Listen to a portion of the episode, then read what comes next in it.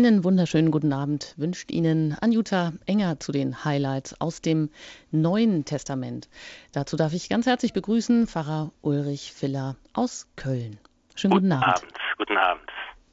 Ja, nach der langen Sendereihe der Highlights aus dem Alten Testament, die ja nun auch im Buchform erschienen ist oder zumindest immer noch erscheint im FE Medienverlag, nun also die Highlights aus dem Neuen Testament. Und Sie sind nicht nur als Buchautor, sondern natürlich auch als Referent bekannt, Herr Pfarrer Filler. Und wir freuen uns, dass Sie auch in dieser Senderei mit uns sind, wenn wir immer einzelne ausgesuchte Bibelstellen betrachten. Heute wollen wir uns der Geburt Jesu annähern.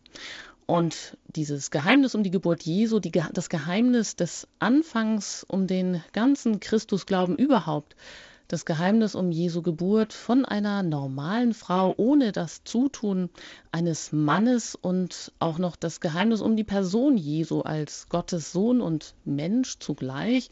Und da heißt es im Glaubensbekenntnis ja auch noch beides unvermischt und ungetrennt. Was für ein Paradox. Nun, dieses Geheimnis, das spiegelt sich wohl nur ganz schwach in den vorweihnachtlichen Traditionen wider. Eine Kerze erleuchtet ja erst einmal ganz schwach die Dunkelheit, bis schließlich an Weihnachten ein ganzes Lichtermeer aus Kerzen die Dunkelheit regelrecht durchbricht. Ein sinnvolles Ritual, das heute in der Öffentlichkeit wohl oft vergessen ist. Der Lichterglanz ist sofort in seiner ganzen Fülle da, deren man an Weihnachten dann schon manchmal überdrüssig geworden ist. Eine Kultur des Wartens birgt vielleicht doch noch eine Erwartungshaltung und auch mehr Freude in sich. Was aber bedeutet nun die Geburt des Gottessohnes aus Maria für uns Christen heute, die wir daran Jahr für Jahr gewissermaßen gewöhnt sind? Was haben die ersten Christen in den ersten Jahrhunderten darum gerungen, wie das völlig Unverständliche zu verstehen ist, dass Gott in seinem Sohn Mensch wird und mittels einer Jungfrau wie ein Menschenkind geboren wird?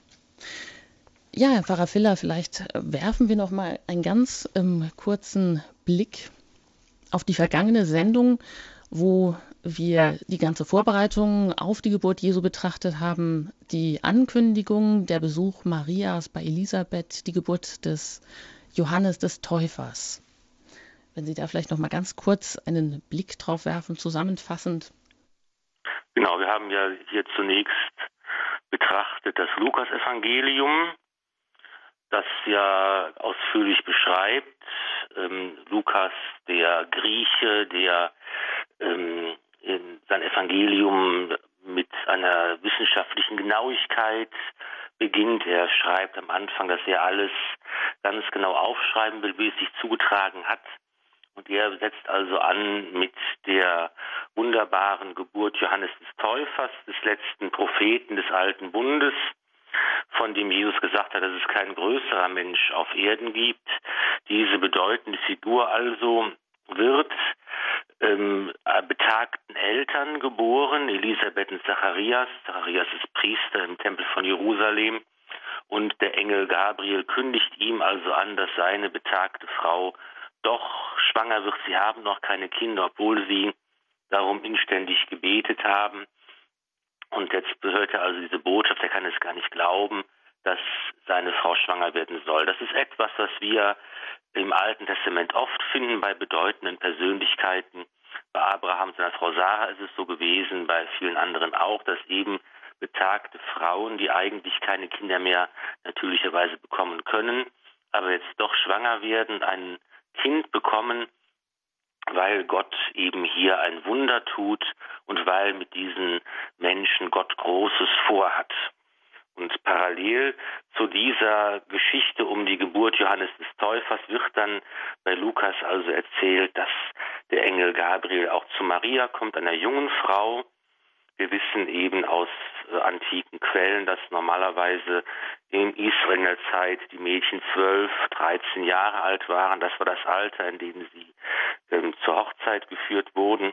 Das können uns also davon ausgehen, dass Maria vielleicht auch in diesem Alter gewesen ist, dass Engel zu ihr kommt und eben ankündigt, dass sie die Mutter des Messias werden soll, dass sie die Mutter Gottes werden soll und dass auf wunderbare Weise der Heilige Geist überschatten wird und dass sie auf diese Weise äh, dann Jesus zur Welt bringen Maria sagt, sie hat keinen Zweifel, sie kann dieser Botschaft Glauben schenken und sie sagt das berühmte Fiat, ich bin die Magd des Herrn, mir geschehe, wie du es gesagt hast. Und dann ja. haben wir eben, das ist dieses, was bei Lukas äh, wir betrachtet haben, haben wir schon von der Geburt des Herrn gehört, im Matthäusevangelium nämlich. Matthäus erzählt das ähm, fängt mit dem Stammbaum des Herrn an und erzählt dann ganz knapp und lakonisch, vor allen Dingen aus der Perspektive des heiligen Josef, dass eben Maria schwanger ist durch das Wirken des Heiligen Geistes und dass sie eben ein Kind bekommt und dass Josef derjenige ist, der die Aufgabe hat, dem Kind den Namen zu geben. Das ist also die Perspektive des Matthäus und viel ausführlicher und farbiger und detailreicher erzählt nun Lukas, was es mit der Geburt des Herrn auf sich hat. Und deshalb ist das das berühmte und bekannte Evangelium, das wir jedes Mal in der heiligen Nacht in der Christmette hören. Und da hören wir auch jetzt hinein, vielleicht auch mit einmal ganz neuen, offenen Ohren, einem offenen Herzen. Vielleicht hört auch jemand mit, der es vielleicht noch gar nie gehört hat, umso besser dann. Ja, und wenn Sie möchten, schlagen Sie doch auch auf im Lukas-Evangelium Kapitel 2, Vers 1. Und da heißt es über die Geburt Jesu. In jenen Tagen erließ Kaiser Augustus den Befehl, alle Bewohner des Reiches in Steuerlisten einzutragen. Dies geschah zum ersten Mal. Damals war Quirinius Statthalter von Syrien. Da ging jeder in seine Stadt, um sich eintragen zu lassen. So zog auch Josef von der Stadt Nazareth in Galiläa hinauf nach Judäa, in die Stadt Davids, die Bethlehem heißt. Denn er war aus dem Haus und Geschlecht Davids. Er wollte sich eintragen lassen mit Maria, seiner Verlobten, die ein Kind erwartete. Als sie dort waren, kam für Maria die Zeit ihrer Niederkunft. Und sie gebar ihren Sohn, den Erstgeborenen. Sie wickelte ihn in Windeln und legte ihn in eine Krippe, weil in der Herberge kein Platz für sie war. So weiter mal bis zu diesem siebten Vers wollen wir das auch erst einmal ein bisschen genauer unter die Lupe nehmen. Und ich darf an dieser Stelle auch Sie, die Sie zuhören, darf ich Sie einladen, wenn Sie vielleicht gerade zu diesen Stellen eine Frage haben, dann können Sie uns auch gerne jetzt anrufen unter der 089517 008 008. Herr Pfarrer Filler, vielleicht, es geht ja hier gerade los mit dem Befehl Kaiser Augustus. Vielleicht widmen wir uns erstmal noch auch der ganzen historischen Stunde, in die Jesus jetzt so hineingeboren wird. Wo, an welcher Schwelle und Stelle stand denn die Geschichte des römischen Weltreiches und ähm, wo durchdringen sich diese eine Geschichte des römischen Weltreiches und auch die Heilsgeschichte Gottes mit Israel?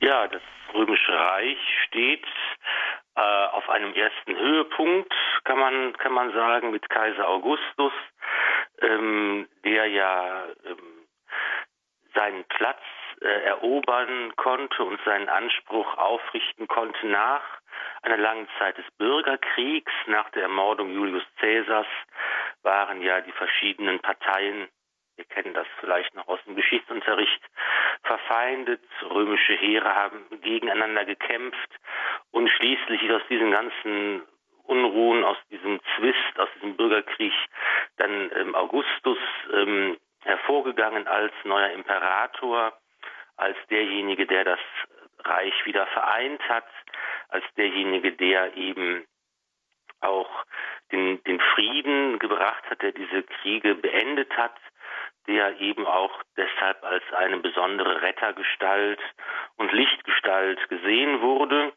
Und ähm, in dieser Situation lässt er nun etwas machen, was jeder von Anbeginn der Zeiten an, jeder Herrscher, jeder ähm, Vorsteher gemacht hat. Es geht um die Steuern. Das ist natürlich ein Phänomen, das wahrscheinlich so alt ist wie die Menschheit selbst. Steuern müssen gezahlt werden. In den Kolonien müssen Steuersummen aufgebracht werden für das Römische Reich und jetzt wird also eine solche Steuerschätzung vorgenommen. Eine, wahrscheinlich war es eine Vermögens ähm, Schätzung und Katasterschätzung. Und ähm, wir wissen, dass Quirinius der römische Statthalter etwa im Jahre 7 vor Christus eine solche Steuerschätzung hat vornehmen lassen. Man kann es sich vielleicht so vorstellen, dass eben dann eine Gruppe von römischen Beamten von Ort zu Ort reist, das ganze Jahr hindurch und eben dann wird dort festgelegt, wem gehört was, wer besitzt wie viel, wer hat welches Vermögen und danach wird die Steuer festgelegt. Deshalb kann man eigentlich davon ausgehen, dass Josef ähm, eben auch in Bethlehem ähm, Besitz hatte. Entweder hat er Land gehabt oder er hat Vermögen oder Vermögensrechte gehabt oder Jedenfalls war es ihm daran gelegen, dort zu sein, um dann eben mit den Beamten zu klären, ähm, wie es um sein Einkommen, um seinen Besitz bestellt gewesen ist, um diese Steuerfrage zu klären. Und das war der Grund, warum er jetzt seine schwangere Frau mitgenommen hat auf diese beschwerliche Reise nach Bethlehem. Ob er gewusst hat, dass die Verheißung besagt im Alten Bund, dass der Messias auch in Bethlehem geboren werden soll, das wissen wir nicht. Ob das, das auch ein Grund dafür gewesen ist, aber sicher wusste er, es wird eine einige Zeit dauern und ich kann meine Frau in dieser Zeit nicht alleine lassen. Hm. Oder er nennt als Beispiel ganz einfach Vergils Gedichtzyklus ähm, der Bukolika, der, der Hirtengedichte. Und auch da ist die Rede von einer Jungfrau, ein Knabe wird geboren, ähm, das eiserne, in, Anführungsstr in Anführungsstrichen, eiserne Geschlecht endet. Das klingt ja irgendwie alles nach der Geburt Jesu, aber sind diese archetypischen Vorstellungen, die es da jetzt auch gab, ähm, kann man die einfach so auf Maria und Jesus übertragen? Oder sind das einfach weiterentwickelte Mythen? Ähm, oder ist die Jungfrauengeburt eben doch noch mal qualitativ etwas ganz anderes? Soweit ich das sehe, ist diese christliche Vorstellung der Jungfrauengeburt eine ganz singuläre, einmalige Angelegenheit. Es gibt zwar äh, in den, in den Kulturen des alten Orients auch die Vorstellung, dass sich Götter den Menschen annähern, dass sie ähm, dafür sorgen, dass ähm, besondere Menschen auserwählt werden, dass es Menschen gibt, die eben auch durch, durch die Götter mit äh, gezeugt worden sind oder dann auserwählt worden sind. Aber ähm, das gibt es in Griechenland, das gibt es in Ägypten, das gibt es also in, in verschiedenen eben in diesen römischen Vorstellungen, wo es dann auch um, ähm, um, um die Götter eben geht. Aber dies, wie es uns im Evangelium vorgetragen wird, ist doch eben ein ganz einmaliger Vorgang, zumal ist auch innerhalb der Welt des Alten Testaments äh, ganz einmalig ist. Ich habe schon eben gesagt, es ist zwar oft äh, der Fall, dass eben Frauen, die eigentlich schon unfruchtbar sind, nochmal ein Kind bekommen durch Gottes Einwirkung, durch seine, äh, durch seine Hilfe, aber dass eben jetzt hier eine junge Frau ähm, auf wunderbare Weise äh, ein Kind bekommt und den Messias gebären soll, das zeigt einfach hier, dass hier geht es eben um den Sohn Gottes und nicht nur um einen Menschen, der von Gott für besondere Taten auserwählt worden wäre. Das wird ja schon bei Jesaja prophezeit. Nämlich diese, hier ist von der jungen Frau die Rede, weil Sie das auch gerade sagen, die einen Sohn gebären wird und ihm den Namen Immanuel geben wird. Auch das hat man natürlich versucht, in der modernen äh, Theologie und der modernen Sichtweise ähm, darzustellen, dass bei dieses Zitat von Jesaja sich eben darauf bezieht, dass eigentlich hier nur von der jungen Frau die Rede ist, nicht von der Jungfrau die Rede ist, aber im Zusammenhang ähm, der verschiedenen Wörter, die verwendet werden, kann man eigentlich schließen, dass auch bei Jesaja durchaus die Jungfrauengeburt bereits angekündigt wird. Hm. Und im gehören vielleicht aber auch diese Gestalt der Jungfrau und auch des göttlichen Knaben irgendwie auch zu den Urbildern menschlicher Hoffnung? Gut, hier in der Bibel wird es wahrscheinlich dann natürlich doch nochmal ganz klar unterschieden von allen archetypischen Vorstellungen. Meines Erachtens ist das ähm, es gibt verschiedene Sachen, die äh, in der Bibel stehen und die man eben auch in anderen Vorstellungen und Religionen findet, gerade im Alten Testament etwa die Erzählung von der Sintflut, um das als Beispiel nochmal zu erinnern. Da gibt es ähnliche Mythen und Erzählungen auch in anderen Religionen. Und da ist immer die Frage, das kann man untersuchen, wer hat hier wen beeinflusst, wer ist eigentlich die ursprüngliche Quelle oder ist es vielleicht, gibt es eine ähm, allgemeine ein Ereignis in der Menschheitsgeschichte, das eben diese ähm, Tradition dann ausgelöst hat. Das, das kann man, das kann man schon feststellen, dass es also in vielen Dingen solche Parallelen gibt. Allerdings ist eben in dieser Form die Jungfrauengeburt im Christentum eine ganz, eine einzigartige Sache, wie ich meine. Und Ratzinger beschreibt es dann auch so schön oder bringt es auf den Punkt, dass der Unterschied doch eben auch darin liegt, und das kommt sonst in der antiken Welt so gar nicht eben vor, dass ja Maria gerade durch diese Einfachheit ihres Gehorsams ähm, ja Gott die Tür öffnet ähm, für diese Neuschöpfung, für das Erlösungsgeschehen. So einfach wie das ist, aber dieser Aspekt des Gehorsams und die Tür zu öffnen, das ist einfach auch ein, ein ganz ansprechendes, ein sehr schönes Bild, wie ich finde. Ja, wir können noch vielleicht andere ähm, Stellen hier in diesem ersten, in dieser Bibelstelle bei Lukas angucken. Da heißt es ja auch, ähm, in der Herberge war kein Platz für sie. Ganz früh kommt hier schon dieser Vermerk. Was bedeutet das?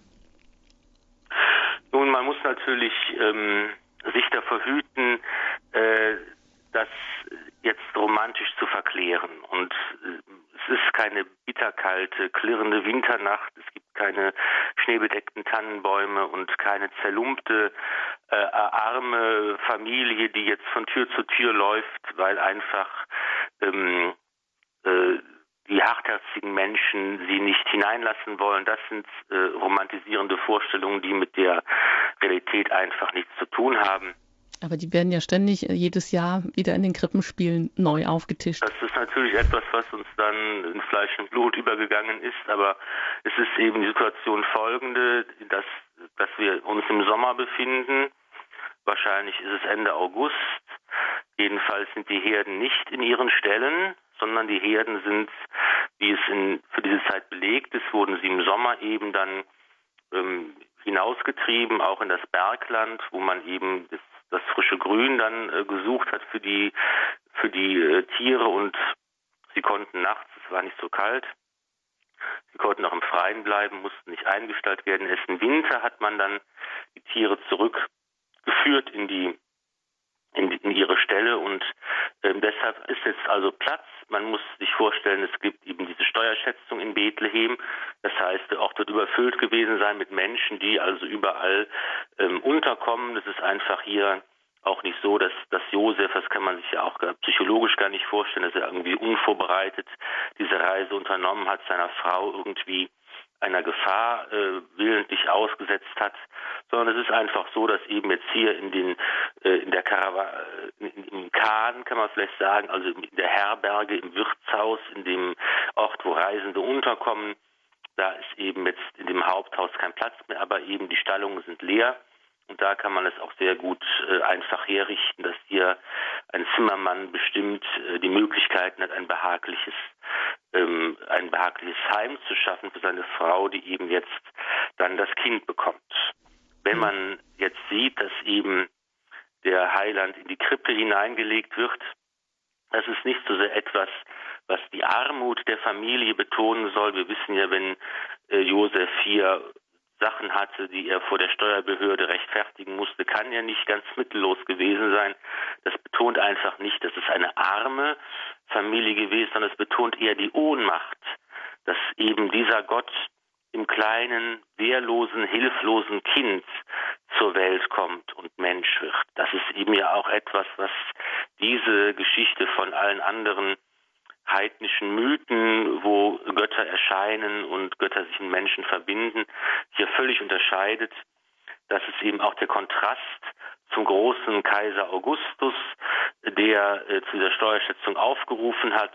Hier äh, erscheint Gott nicht als Imperator, als mächtiger Mann, hier erscheint Gott im kleinen, wehrlosen Kind, das völlig ohnmächtig ist, völlig angewiesen auf andere Menschen.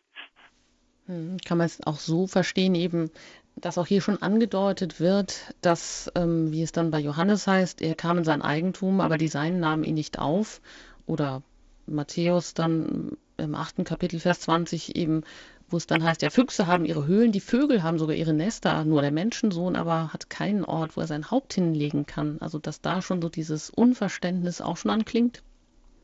Das kann man vielleicht auch jetzt auf Situation in Bethlehem ähm, anwenden und übertragen. Ich persönlich meine nicht, dass, äh, dass der Grund jetzt einfach gewesen ist. Vielleicht ist das einfach eine allegorische Deutung. Es gibt hier keinen Platz für den Herrn, der in sein Eigentum kommt, aber die Menschen erkennen es einfach nicht.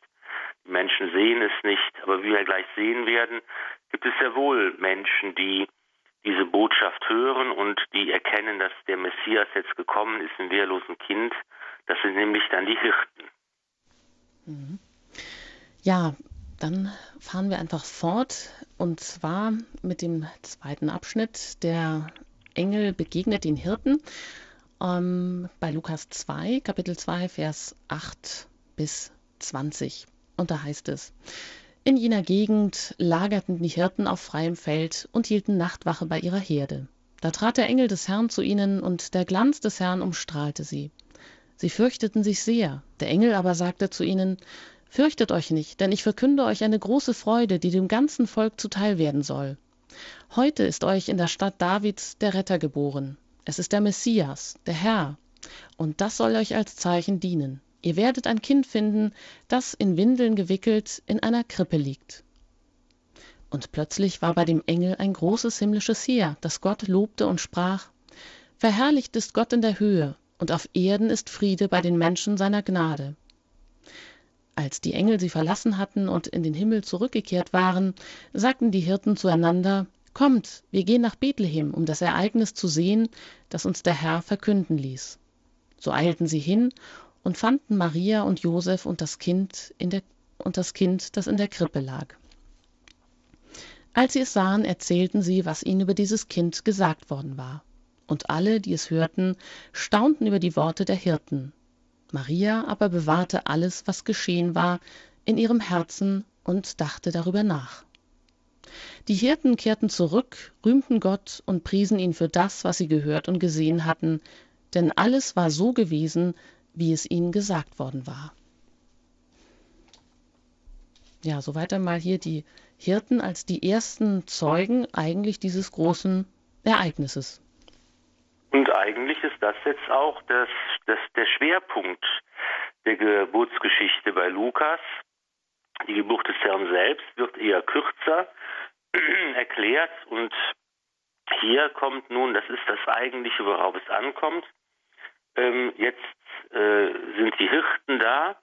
Bei Johannes dem Täufer kamen Nachbarn und Verwandte zur Geburt dazu und sie haben erkannt und weitererzählt, welche wunderbaren Sachen sich da ereignet haben. Jetzt werden die Hirten zu Zeugen des Geschehens, also eine Menschengruppe, die nicht zu den Spitzen der Gesellschaft zählte. Sie waren eher, gehörten zu denen, die verachtet wurden, so wie die Zöllner. Im Evangelium wird immer deutlich, die Kleinen sind auserwählt, die die nichts gelten in Augen der Menschen, die Sünder, die Armen. Und sie sind aber auch die, die gleichzeitig eine zweite Haltung verkörpern, die der Wachsamkeit. Sie halten Nachtwache bei ihren Herden. Es ist immer die Mahnung des Evangeliums, seid wachsam. Und das sind auch diese Menschen der Wachsamkeit, die eben jetzt von dem Engel besucht werden, der ihnen die große Botschaft der Freude, die Freudes- und Siegesbotschaft verkündet. Das Evangelium, die frohe Botschaft, das ist das. Es ist diese Botschaft, die Johannes der Täufer verkündet hat. Es ist die Botschaft, die Jesus verkündet hat. Es ist die Botschaft, die die Apostel später verkünden werden. Die Botschaft, die die Kirche heute auch verkündet. Da hat es seinen Anfang genommen. Das ist das wahre Evangelium, die wahre Botschaft der Freude. Und die Hirten ähm, erfahren nun drei Titel für diesen äh, Menschen, diesen Gott, der da Mensch geworden ist. Es ist der Retter, der Messias und der Herr. Der Retter, das ist eigentlich der Titel für Yahweh. Das ist der Titel, der später für den erhöhten Christus auch gebraucht wird, der auch für den römischen Kaiser übrigens verwendet wurde. Es ist der Messias, das ist eben auf Deutsch der Gesalbte, auf Griechisch der Christus. Jesus ist der Christus, der Messias, er ist der Gesalbte Gottes und er ist der Kyrios, er ist der Herr. Und dann ähm, bekommen sie eben diese Anzeichen, die ihnen genannt werden. Es sind drei. Das sie finden ein Kind, sie finden das Kind in Windeln gewickelt und drittens in einer Krippe liegend.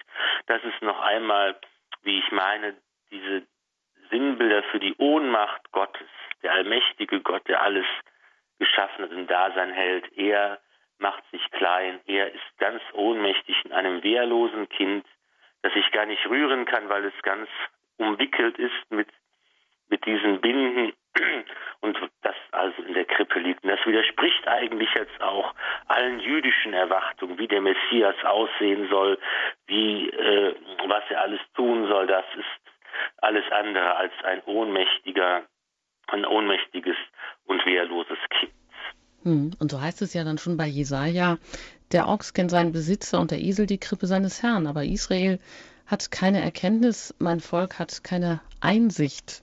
Also auch wenn jetzt hier bei Lukas Ochs und Esel nicht vorkommen, aber in allen Darstellungen kommen sie ja vor.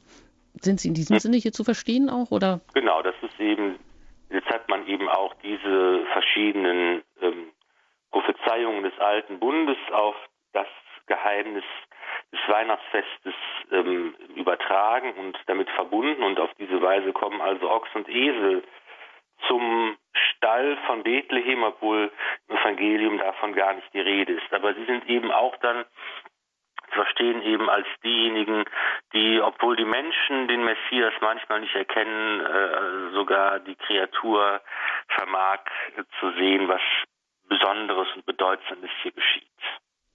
Hm. Ja, und dann auch nochmal die, die Einfachheit, also, oder beziehungsweise dieses Bild auch der, der, des Hirten, auch Jesus wird ja auch immer als der der große Hirt der Menschen dann dargestellt. Und bezeichnet sich selbst ja auch so. Ich hm. bin der gute Hirt. Ich kenne die meinen, die meinen kennen mich. Das ist eben auch das Bild, das Jesus selbst für sich gebraucht und in dem er auch ja gerade in der frühen Kirche dann immer dargestellt wurde. Und diesen, diesen Hirten, diesen ersten Zeugen, wird nun einmal dieses Evangelium verkünden, die frohe Botschaft und dann ist dieses Engelsheer da, der Himmel ist erhellt und dieses Engelsheer singt also das Gloria, Ehre sei Gott in der Höhe und Friede auf Erden bei den Menschen des Wohlgefallens, bei den Menschen, denen Gott seine Huld erweist. Hier wird noch einmal jetzt diese Vorbotschaft des Engels unterstrichen und vertieft. Es ist eigentlich das äh, weihnachtliche Gebet schlechthin. Am Sonntag wird es in der Messfeier immer gebetet oder ein entsprechendes Lied gesungen.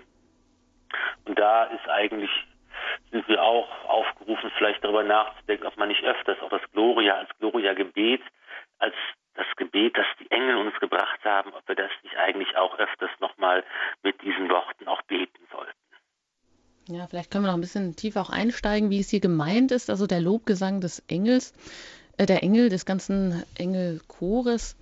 Ähm, wie ist es gemeint hier in der Einheitsübersetzung steht, ähm, verherrlicht ist Gott in der Höhe und auf Erden ist Friede bei den Menschen seiner Gnade oder in anderen Übersetzungen im Urtext des Wohlgefallens. Da könnte man jetzt ja auch auf die Idee kommen, naja, wen hat er, wer ist jetzt hier angesprochen? Sind es wirklich nur Menschen, die schon im Voraus von Gott ähm, eine besondere Gnade zugedacht sind und Wohlgefallen äh, in seinen Augen gefunden haben? Oder ähm, sind es Menschen, die sich besonders in Anführungsstrichen angestrengt haben?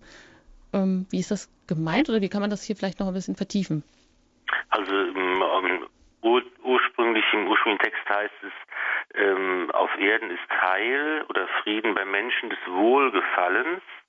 Das sind also die Menschen, denen Gott seine Huld erweist. Das meint, dass Menschen diesen Frieden, das Heil Gottes erhalten, weil Gott derjenige ist, der gnädig ist und der, der, der huldreich ist. Und natürlich gibt es hier immer dann die Frage, was, wer ist das denn? Gibt es da eine Auserwählung? Und wenn man sieht sie aus, wer bekommt denn die Gnade Gottes und wer bekommt sie nicht?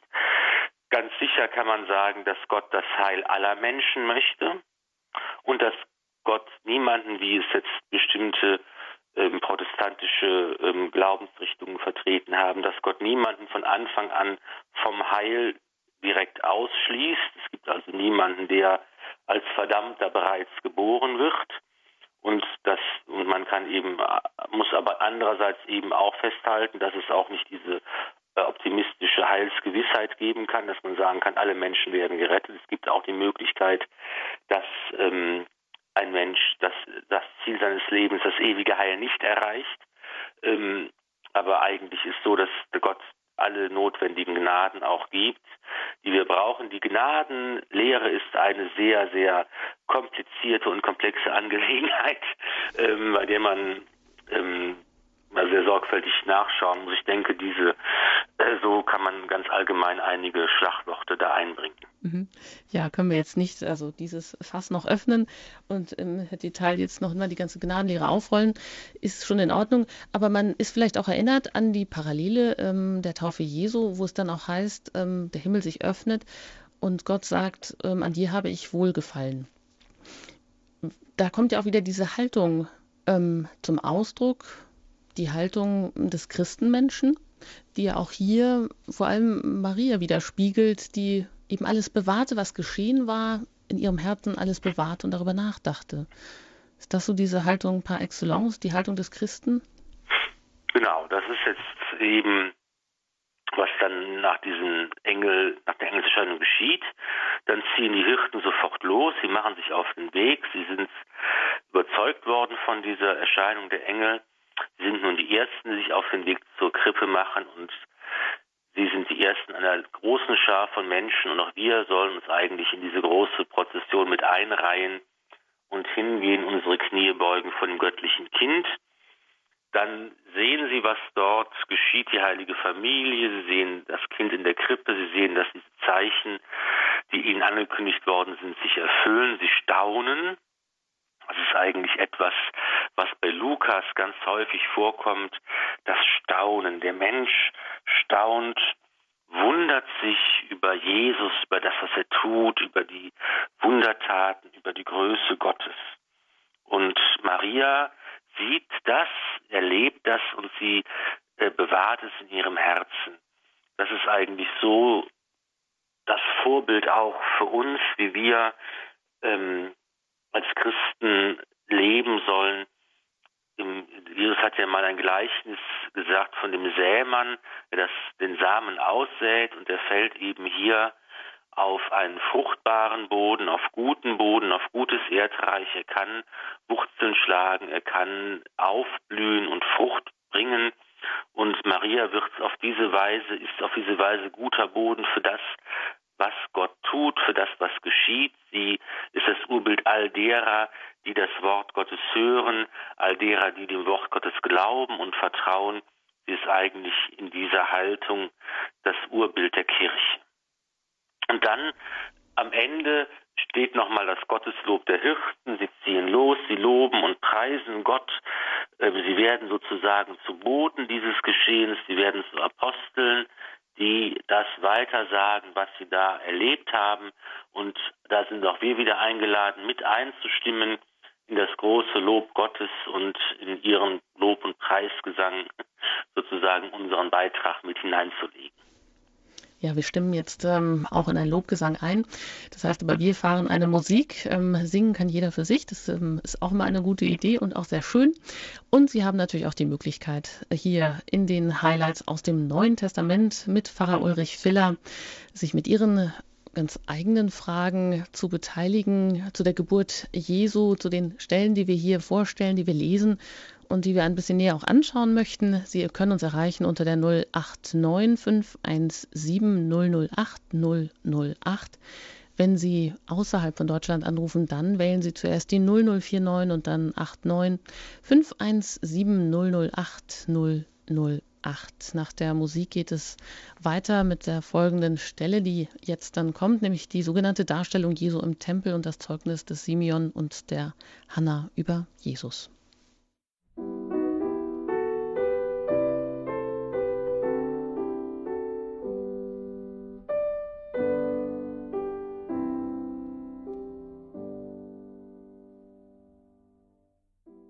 Sie haben eingeschaltet in den Highlights aus dem Neuen Testament hier bei Radio Horeb. Ich bin im Gespräch mit Pfarrer Ulrich Filler aus Köln und wir haben gerade die Geburt Jesu betrachtet und weiter, wie der Engel den Hirten begegnet. beziehungsweise die Hirten begegnen dem Engel, also die Hirten eben als die ersten großen Zeugen dieses Ereignisses. Und wir wollen jetzt weiter noch schauen. Lukas im zweiten Kapitel, Vers 21. Und da heißt es, als acht Tage vorüber waren und das Kind beschnitten werden sollte, gab man ihm den Namen Jesus, den der Engel genannt hatte, noch ehe das Kind im Schoß seiner Mutter empfangen wurde. Dann kam für sie der Tag der vom Gesetz des Mose vorgeschriebenen Reinigung. Sie brachten das Kind nach Jerusalem hinauf, um es dem Herrn zu weihen, gemäß dem Gesetz des Herrn, in dem es heißt, jede männliche Erstgeburt soll dem Herrn geweiht sein.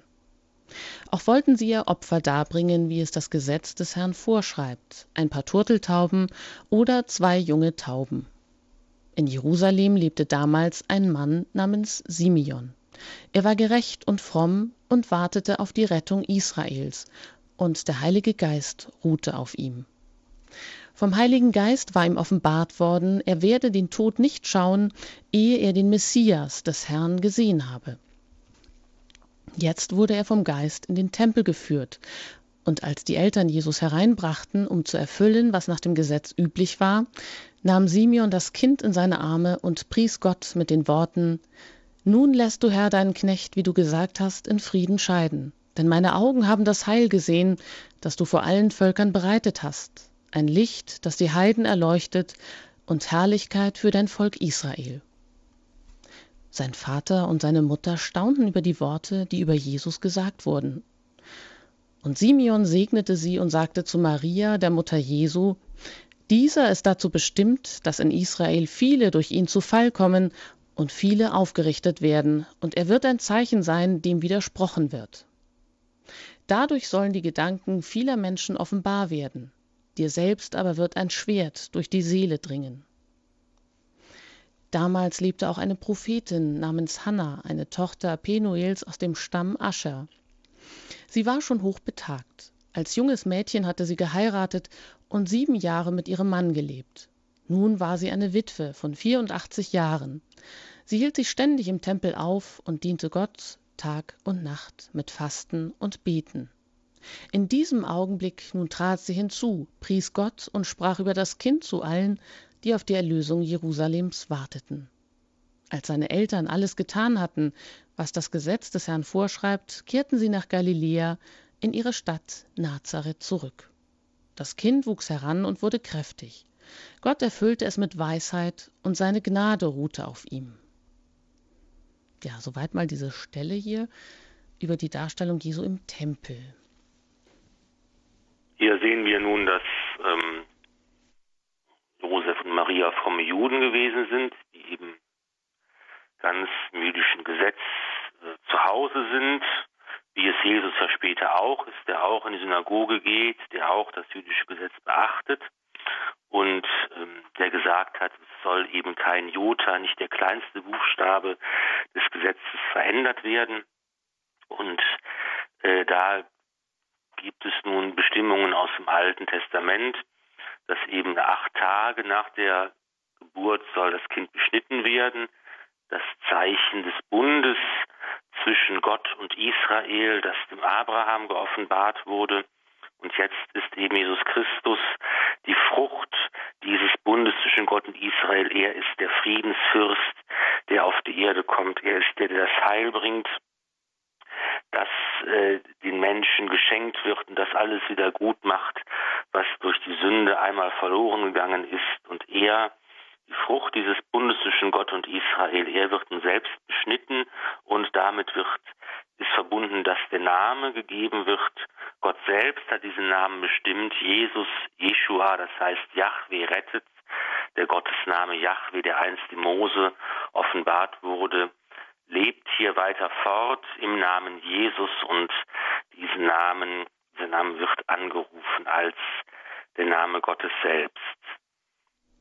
An 40 mhm. Tage nach der Geburt ist eben vorgesehen, da haben wir eine Bestimmung im Buch Levitikus, dass eben die Mutter, die dann durch die Geburt als kultisch unrein galt, ein Brandopfer darbringen lassen soll, damit sie eben wieder in die volle Gottesdienstgemeinschaft aufgenommen werden kann.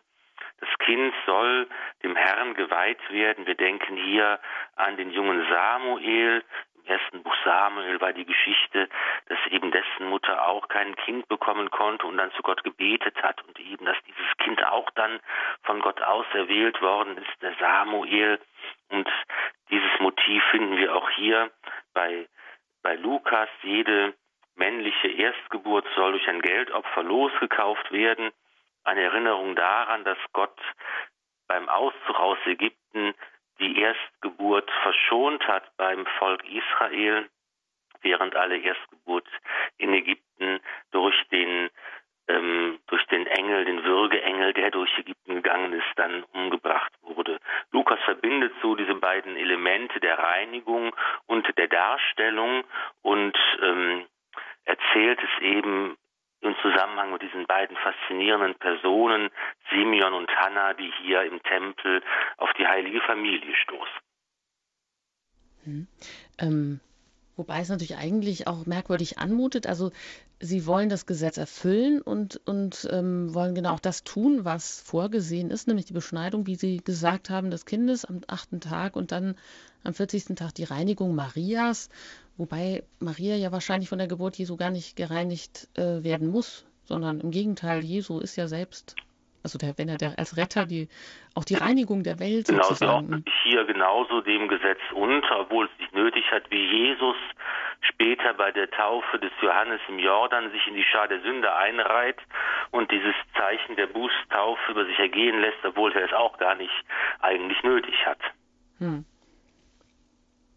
Ja, und dann ist die, die Rede noch von der, ähm, von der Darbringung. Was ist denn eigentlich damit noch gemeint? Dass eben hier, wie gesagt, nach Vorbildern aus dem, aus dem Alten Bund hier nochmal deutlich gemacht wird, dass es eben ein ganz besonderes Kind, Maria wir wissen, es ist eben der Messias, es ist der Sohn Gottes selbst, den sie jetzt hier ähm, zum Tempel des Vaters bringen und nochmal deutlich machen, hier ähm, wird, geht eine ganz besondere Geschichte los. Gott selbst ist in unsere Zeit, ist in unsere Menschheitsgeschichte eingetreten und nun wird eben deutlich, dass sie sagen, jetzt soll Gott auch ähm, seinen Plan durchführen, sein Wille soll geschehen und äh, da sind sie eben ganz bereit, das ihrige zu tun, damit dieser Plan Gottes nun Gestalt annehmen kann. Ja, und jetzt ähm, tauchen hier ähm, der greise Prophet Simeon auf und auch die Prophetin Hannah. Ähm, welche Bedeutung hat das, dass die jetzt hier als äh, ein Zeugnis geben? Das ist nochmal ein ganz beeindruckendes und bewegendes Zeugnis. Simeon, ein alter Mann, singt nun sozusagen das Abendlied seines Lebens, das berühmte Nunc dimittis, nun lässt du Herr deinen Knecht, wie du gesagt hast, in Frieden scheiden, denn meine Augen haben das Heil gesehen. Er wird also jetzt hier auch vom Heiligen Geist erfüllt. Er erkennt hier den Messias in diesem kleinen Kind, das zum Tempel gebracht wird. Die Zeit der Erfüllung ist da.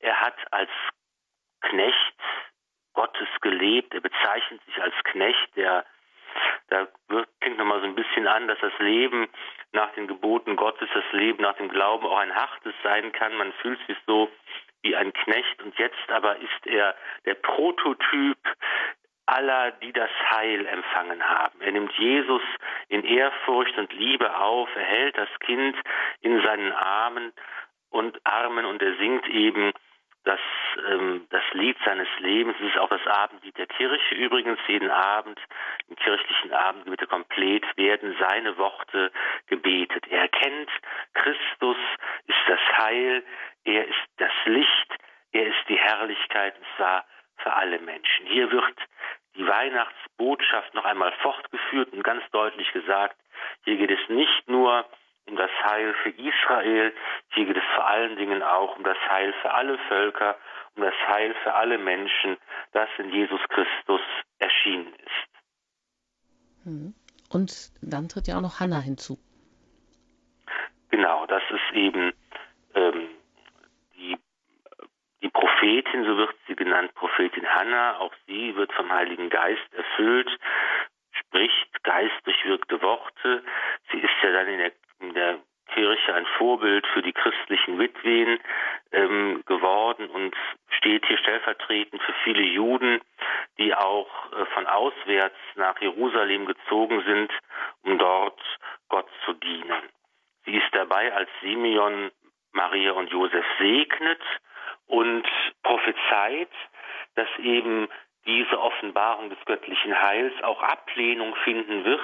Jesus ist eine Gestalt, für die man sich entscheiden muss, die Menschen vor die Entscheidung stellt und es wird Widerspruch geben. Das ist eigentlich in der ganzen Offenbarungsgeschichte so, dass immer wieder auch äh, ähm, Jesus auf ähm, Ablehnung stößt, dass man Anstoß nimmt, dass er eben, dass er eben Widerspruch erregt. Und das gilt eben auch für die Maria, die Mutter des Herrn, hier wird schon angekündigt die Mater Dolorosa, die Mutter der Schmerzen, die eben auch ähm, äh, das, das, das, das schwer die Schmerzen des Schwertes einfach erfährt, weil sie eben den Leidensweg ihres Sohnes mitgeht. Der Menschgewordene, sagt Simeon, ist jetzt ein Zeichen, dem widersprochen wird. Umso mehr wird es später der Gekreuzigte sein. Aber hier sieht man eben auch Maria und Jesus sind nicht zu trennen, genauso wenig wie man die Kirche und Jesus trennen kann. Und beides sind Zeichen der Entscheidung für, äh, für die Menschen, die damit konfrontiert werden. Hm.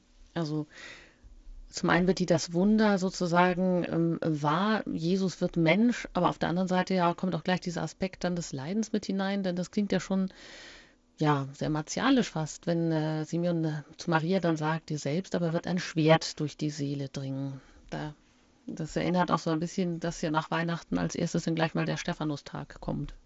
Genau, dass neben der Krippe ragt bereits das Kreuz empor. Das ist, das ist ganz klar. Und Simeon und Hannah, diese beiden Personen, sind einfach jetzt Zeugen dafür, dass sich jetzt in Jesus Christus die Verheißungen erfüllen und wir auf einem Höhepunkt stehen. Es ist vielleicht auch der Höhepunkt der ganzen Kindheitsgeschichte Jesu, denn hier offenbart sich alles. Es gehört alles zusammen. Es ist der Widerspruch da, aber auch die gläubige Annahme. Es ist das Gericht da und das Heil. Es ist der Fall da und die Auferstehung. Es ist sozusagen alles hier enthalten und, und alles vollkommen. Und ähm, das sind eben, ist eben hier verbunden mit diesen beiden Gestalten, Simeon und Hannah. Ja, und in gewisser Weise stehen wir auch am Höhepunkt dieser Sendung. Wenn Sie noch Fragen haben, dann haben Sie jetzt noch die Möglichkeit, sich noch einmal zu Wort zu melden über die Geburt Jesu, über die Passagen oder auch äh, drumherum sozusagen. Wenn sich da für ihn, für Sie vielleicht schon immer eine Frage ergeben hat, dann scheuen Sie nicht anzurufen unter der 089 517 008 008. Nach der Musik geht es hier noch einmal weiter mit den Highlights aus dem Neuen Testament.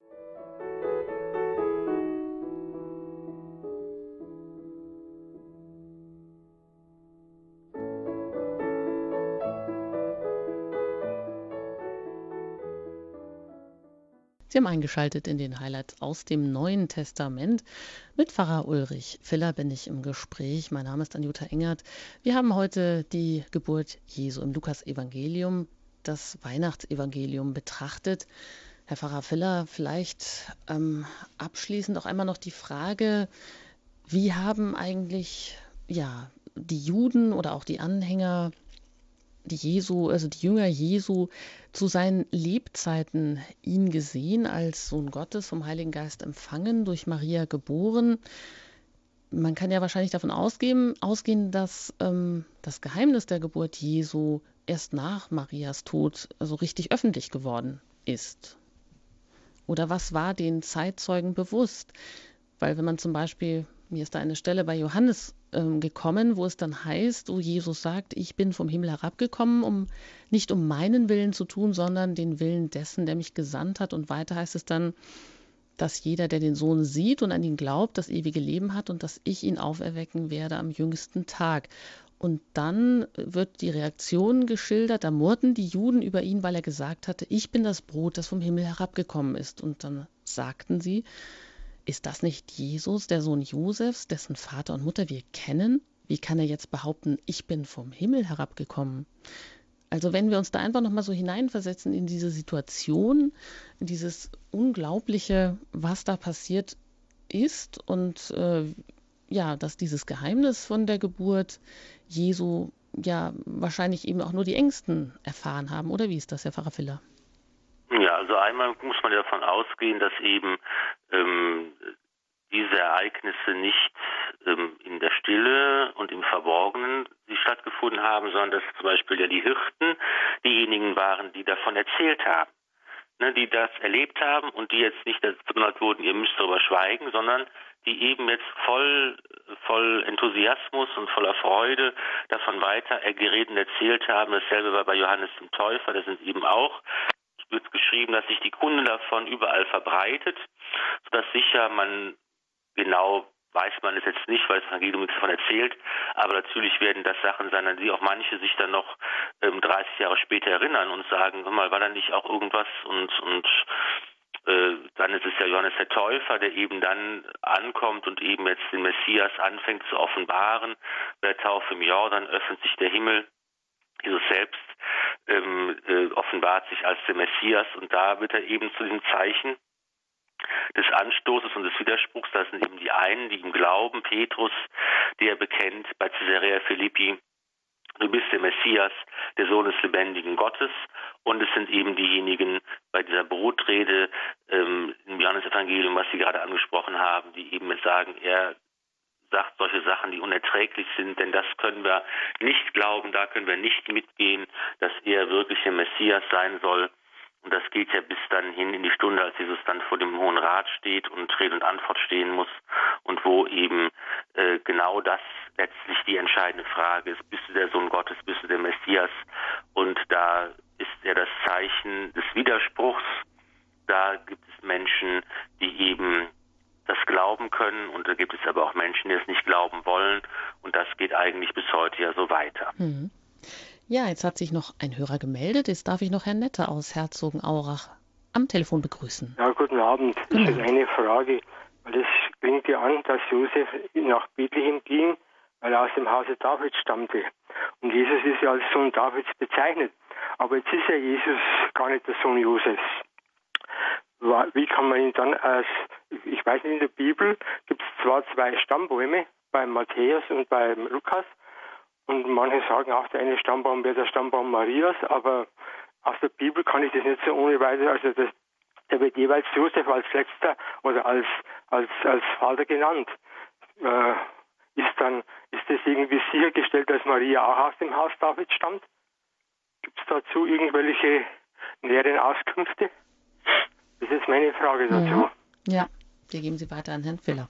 Genau, das ist also beides mal der Stammbaum Jesu, der über Josef dann zurückgeht bei Matthäus sowie bei, bei Lukas. Und da Josef im rechtlichen Sinne als Vater Jesu galt, kann man eben sagen, dass Jesus über diese äh, Situation auch als aus dem Geschlecht Davids stammend ähm, ähm, gekennzeichnet werden kann.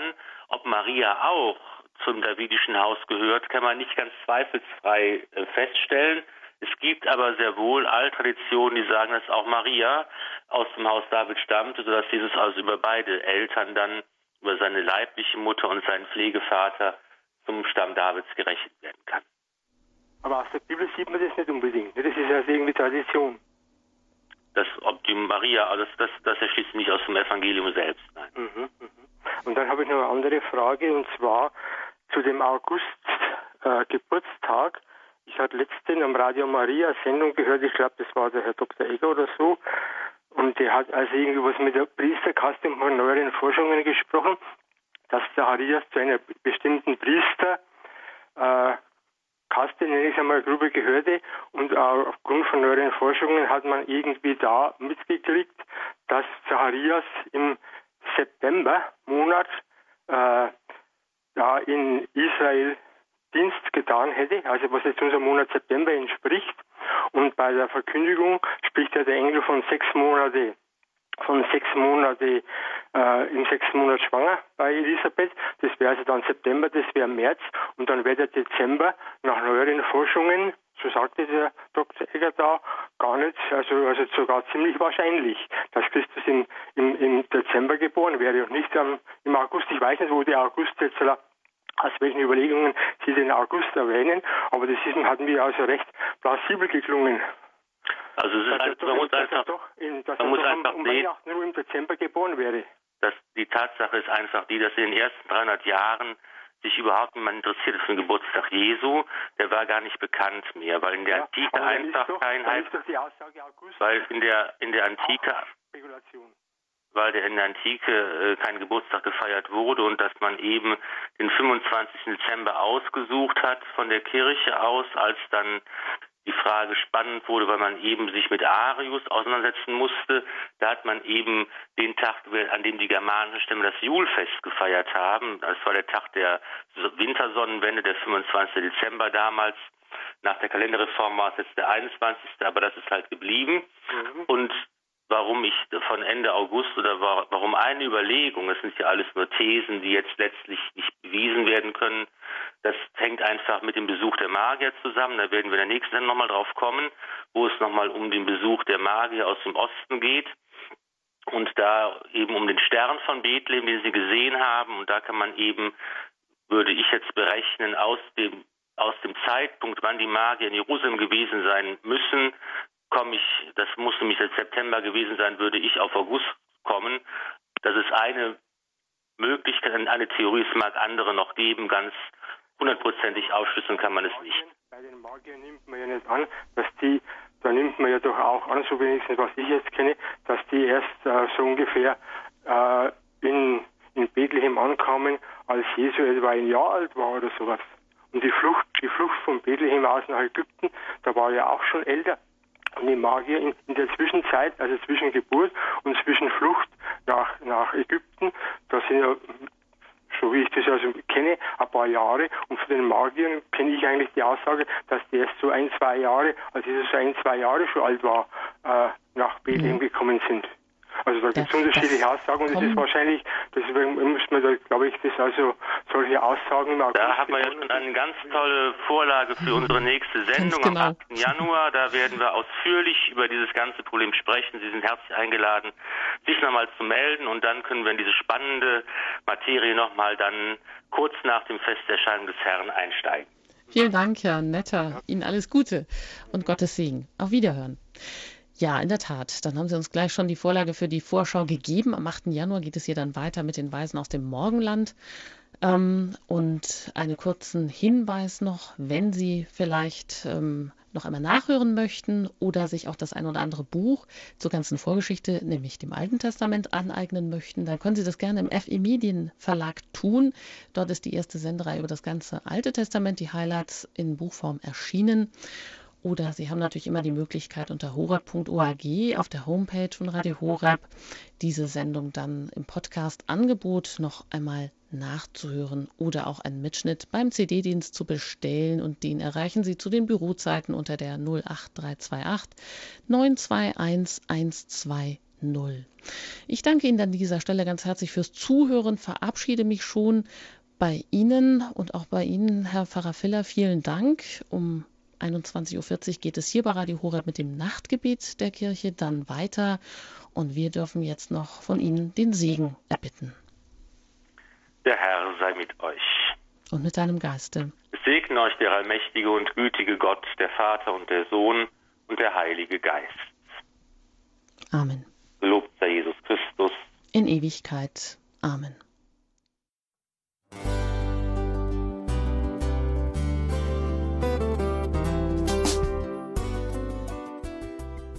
Liebe Zuhörerinnen und Zuhörer, vielen Dank, dass Sie unser CD- und Podcast-Angebot in Anspruch nehmen. Wir freuen uns, dass unsere Sendungen auf diese Weise verbreitet werden.